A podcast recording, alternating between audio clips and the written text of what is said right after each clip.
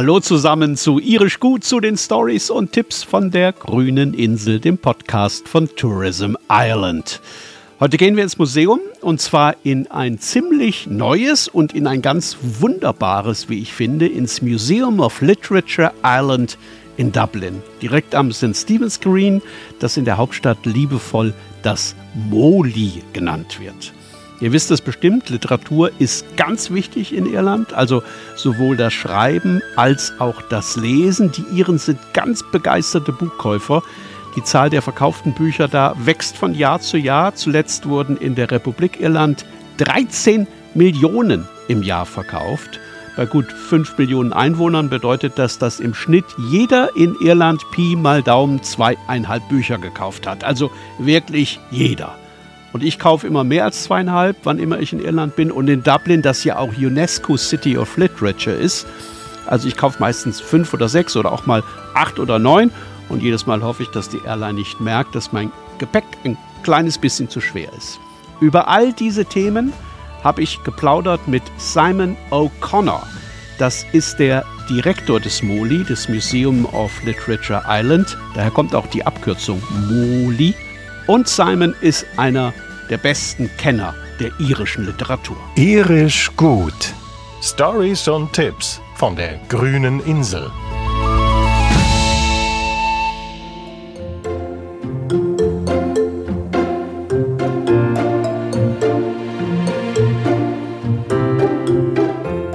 Wenn ihr schon mal da gewesen seid im Moli, dann wisst ihr, im Mittelpunkt des Museums steht der irische Literatur-Nobelpreisträger James Joyce und sein Jahrhundertwerk der Ulysses.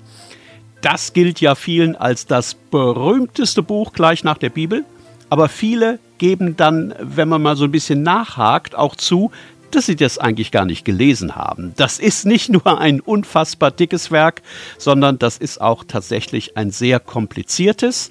Es beschreibt einen einzigen Tag in Dublin, nämlich den 16. Juni 1904. Und weil die Hauptfigur des Romans Leopold Bloom heißt und das Buch seit nun über 100 Jahren viele, viele Hardcore-Fans besitzt, wird am 16. Juni in Irland der Bloomsday gefeiert. Falls ihr das schon mal gehört habt und nicht richtig zuordnen konntet, das kommt tatsächlich von der Hauptfigur des Ulysses. Und Molly, also der Museumsname, der nimmt auch direkt Bezug zum Buch, denn äh, Mr. Blooms Frau, die heißt Molly, was ja fast so wie Molly klingt. Als ich Simon O'Connor getroffen habe, habe ich sofort gestanden, hey, ich habe das auch nicht gelesen. Und dann hat er gesagt, hier, dann nimm's wenigstens mal in die Hand.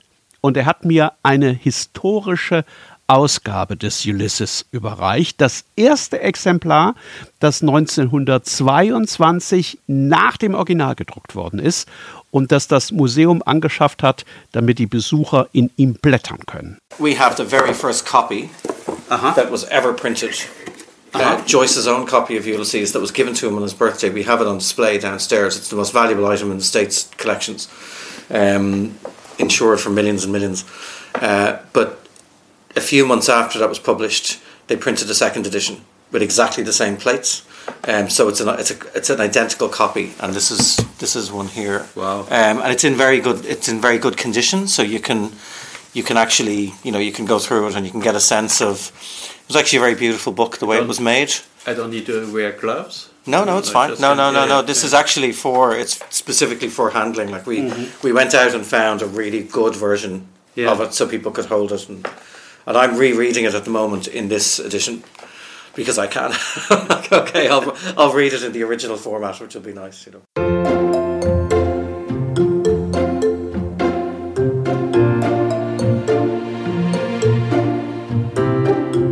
Kann euch sagen, wenn man Bücher liebt, dann ist das schon ein sehr besonderes Gefühl, in so einer alten historischen Ausgabe des Ulysses blättern zu dürfen, auch wenn man den noch gar nicht gelesen hat.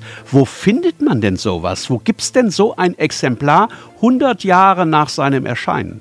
Naja, hat der Simon O'Connor geantwortet, das findet man durch Glück und Zufall. I had asked a very good friend of ours who's a great Joyce collector um, to look, keep an eye out around the world for a really, you know, mint condition one of these, and I had a budget, and um, and I expected, you know, I'm probably going to have to travel like to who knows where to pick, you know, to find New York, one. New York, or, somewhere like yeah. this. And then um, and then he found one in a shop two kilometers up the road from the museum. So I got to go down with my daughter on a Saturday morning and on, you know and pick it up on the bicycle, and it was kind of fine. Um, and she was shocked, you know, my little kid, she was shocked at how much the book cost. But anyway, uh, she couldn't believe it. She was like, "Really? That's how much it costs? Just that thing?" She'll learn eventually. How many times did you read it? Um, I have read it in total. Sorry, in total, I've read it. Um, I've read it twice. Okay. Um, but and I'm rereading it from start to finish at the moment. But I've read a lot of sections quite a few times. Do you know there's particular chapters? The Cyclops chapter, the last chapter, I've read like a lot of times. Um, but uh, yeah, so um, and then some of the chapters, I don't know. I don't know. I don't know how much they Yeah. how much they registered. You know. It's a, of course, it's a very big thing in Dublin. Yeah, it's a huge thing. It's it's the most famous book associated with with the city. Um, it's like a high definition photograph of Dublin in 1904 of the city. So he and he was obsessive about tiny, the tiniest, tiniest details. Um, so it's it's nearly like an historical record in a way of the city at that point in time. Um, so when we read it, certainly as Dubliners, when we read it, we don't just get the philosophy and the, you know, and the artistic experimentation that everybody gets. We also get this some this thing that's very familiar to us, which is the place we live, coming back at us.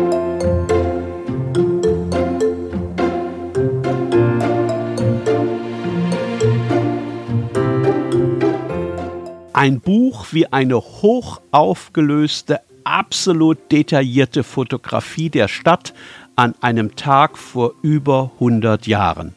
So sehen viele den Ulysses und weil die Stadt sich in vieler Hinsicht gar nicht mal so sehr verändert hat seit damals, erkennen Leserinnen und Leser aus Dublin viele Ecken und Situationen bis heute wieder. so much of what is in the book in terms of physical places still exist. So, and lots of us who live here are very familiar with all of them. Um, and I think the psychology of the people that he presents still exists. The character of the city amazingly still exists um, in much the same ways. Um, so we can see our, we don't just see our city in the novel. We, as Dubliners, I think we definitely see ourselves.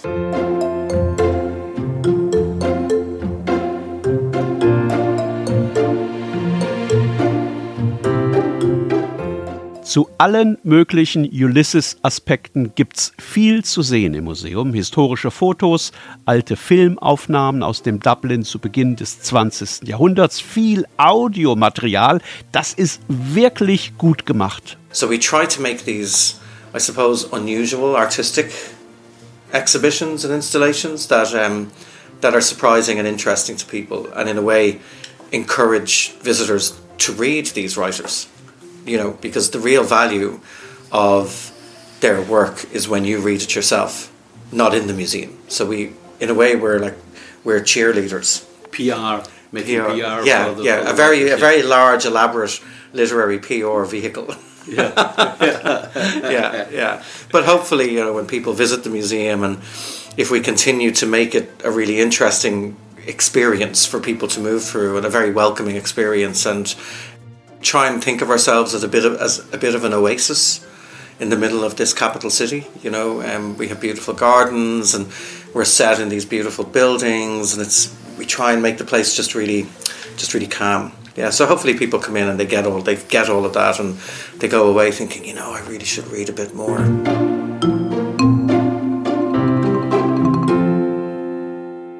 Lust aufs Lesen machen. So ein bisschen sieht sich das Museum in der Rolle einer Werbeagentur für die irischen Schriftstellerinnen und Schriftsteller. Und das funktioniert ziemlich gut. Am Ende nehmen sich viele Museumsbesucher dann tatsächlich was zum Lesen aus dem Bookstore mit. Gibt ja auch genügend Auswahl. There's a lot of very famous Irish writers. Yeah. And there's even more might become famous later on, right? Yeah, it's. Um, I mean, it's interesting. We obviously have a great reputation that rests on, for most people, on a few names. You know, names like James Joyce, Samuel Beckett, Oscar Wilde, um, Brendan Behan, Seamus Heaney. A lot of a lot of uh, men Icons. and icons and, Yeah. um, and and and people who have passed away. Um, but then you know ever since all of those writers and during their time as well, we were producing all the time these incredible storytellers um, who were, like a lot of people in Ireland, moving to other countries around the world. So Irish writing really, I think that's where part of the international reputation comes from. Our writers left and spread out a lot as well, and they travelled. Um, and then today really feels like there's a renaissance in Irish writing again, with all of these really young writers coming up who have, I think, really stepped out of the shadow of those older writers and are making very, very contemporary new things themselves. The art of writing has that something to do with the art of storytelling, where the Irish, of course, are masters? Yeah, I mean, if you look through our storytelling history, so not just the written word, but the the oral uh, transmission of story, folk telling, storytelling through song, um, that tradition in Ireland, you know, it goes back goes back to pre-Christian times. So we have these really, really rich mythologies. We had a bardic storytelling tradition, people who would literally wander the country and tell stories to people. Different places in Ireland would have their own storytellers that people would visit their house and they would listen to these.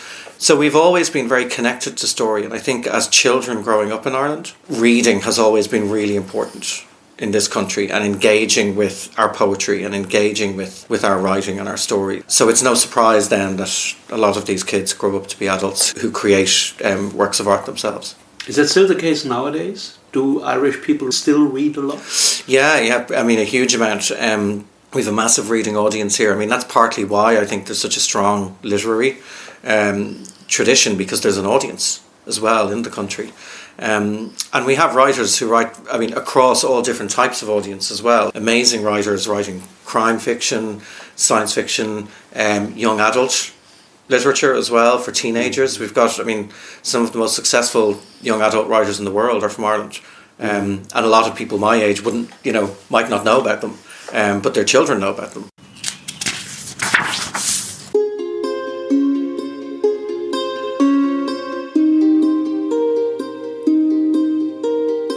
Jetzt gibt's erstmal Lesetipps. Zuerst zwei von mir, da kann der Simon O'Connor mal kurz Luft holen und sich einen Tee machen. Es geht um zwei dieser Bücher, die man abends im Bett anfängt und dann die halbe Nacht durchliest. Und weil man bis zum Morgengrauen irgendwie dann nicht am Ende angekommen ist, liest man eben gleich morgens beim Frühstück weiter. Das erste ist The Bee Sting von Paul Murray, also der Stich der Biene. Die deutsche Übersetzung ist in der Mache, kommt bald. Das ist ein Roman über eine früher mal sehr reiche irische Familie, die aber dann von der Finanzkrise gebeutelt worden ist und jetzt von einer Misere in die nächste rutscht. Ganz toll geschrieben und trotz des ernsten Themas manchmal tatsächlich ziemlich lustig. Also das ist eine absolute Empfehlung. Genau wie auch Audrey McGee's The Colony also auf Deutsch eigentlich die Kolonie. Deutsche Übersetzung heißt aber das Habitat. Das handelt von einer Insel vor der Küste Irlands, auf die ein Maler aus London und ein Sprachforscher aus Frankreich kommen. Und die beiden führen sich dort ziemlich schnell auf wie früher die Kolonialherren, obwohl sie eigentlich vorgeben, es gut zu meinen. Der eine will die Schönheit der Insel in seinen Gemälden festhalten, der andere würde gerne den Dialekt der Insel retten. Das ist ein sehr beeindruckender Roman über ein Irland, das so nicht wirklich viele kennen, geschrieben von einer der vielen talentierten Schriftstellerinnen, die es auf der grünen Insel gibt.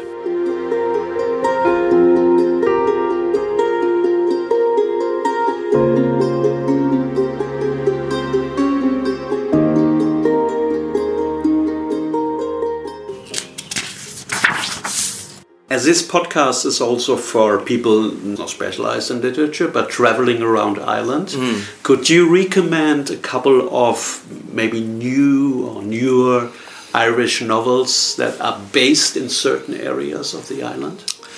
somebody who's I think is amazing. These are really personal Oh, sure, yeah, uh, yeah, yeah. recommendations of my own, but somebody who is really incredible um, is a writer from the north of Ireland named Louise Kennedy.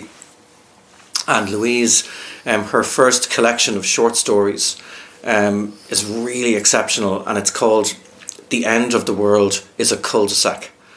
And Louise sets a lot of her stories in a way nearly like a no man's land between country villages and cities, places where there are very few people that are very off the beaten track, um, where people are living a little bit off the grid in a way. And she has an amazing eye for that, uh, for that type of environment and the smells and sounds and food and all of that. Um, but they're very, you know, they're challenging stories as well and very funny and very serious sometimes. So Louise Kennedy, absolutely incredible. Um, and then another I'd recommend would be Claire Louise Bennett. Claire Louise's first novel is called Pond, and this is a really, really exceptional piece of work, one of the best novels of the last 10, 15 years, really. Pond is set um, in a small cottage in the west of Ireland, mostly inside the head of the single woman who lives in the cottage. And it's incredible, very experimental, um, but also isolated in a way that's a lot of us here were very interested to read about somebody in that setting. I just started reading uh, a book called Firestarter. Firestarters by Jan Carson. Yes. Yeah, Jan Jan is a brilliant writer. I haven't read that novel, Yeah. but she's superb. Yeah, she's one of the best um, one of the most interesting writers from the north of the country as well. That renaissance in Irish writing that I think that I mentioned I really feel is happening now. I mean that's not just happening in in Dublin, it's happening all over the country. It's happening in poetry um, as well as prose and fiction. An amazing amount of actually really incredible um, female writers as well coming out, which was you know it's just really encouraging to see that balance in a way reputationally for the country being addressed. That we have all of these amazing female writers going out now and being read around the world.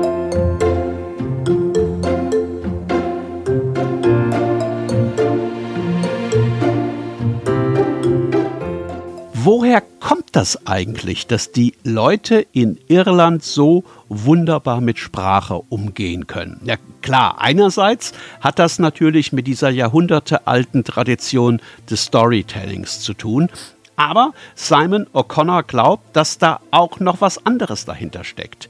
Für die Iren hat Sprache auch immer etwas Herausforderndes. I think we're very competitive with language in Ireland.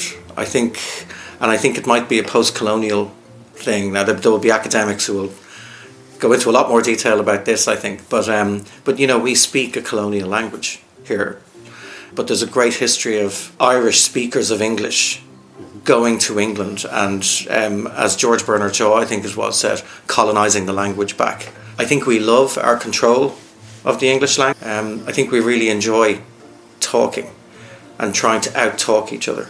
And show the mastery of a language that isn't yours Yeah, originally. yeah, yeah, completely. But then there's also, and this is something that we, we look at in the museum as well, there's also a huge amount of writing in the Irish language, which may not be as visible to some audiences. So a big part of our job in this in this museum is to also promote that, and um, particularly to domestic local visitors as well, who maybe want to engage in the Irish language a bit more, um, but uh, but haven't since they were school children. Yeah, it's always amazing to see if I go to a bookstore in Dublin, and there's one I always go to just around Trinity. Hodges and Figgis? Right. Yeah. Right. And if you enter this bookstore and you go to your left, the whole section is either written by Irish writers or on Ireland. Mm-hmm. And I always find that amazing. You wouldn't find that in Germany. You know, No. there's no section saying German writers. Yeah, yeah, it's a huge thing, and you know, Hodges is a great. Um, if any of your visitors ever want to go to a book launch in in Dublin, Hodges a, a lot of the writers have their book launches in in Hodges Figgis, in here at the museum as well. But um, but Hodges Figgis is the real traditional, one of the great traditional places for the Irish book launch.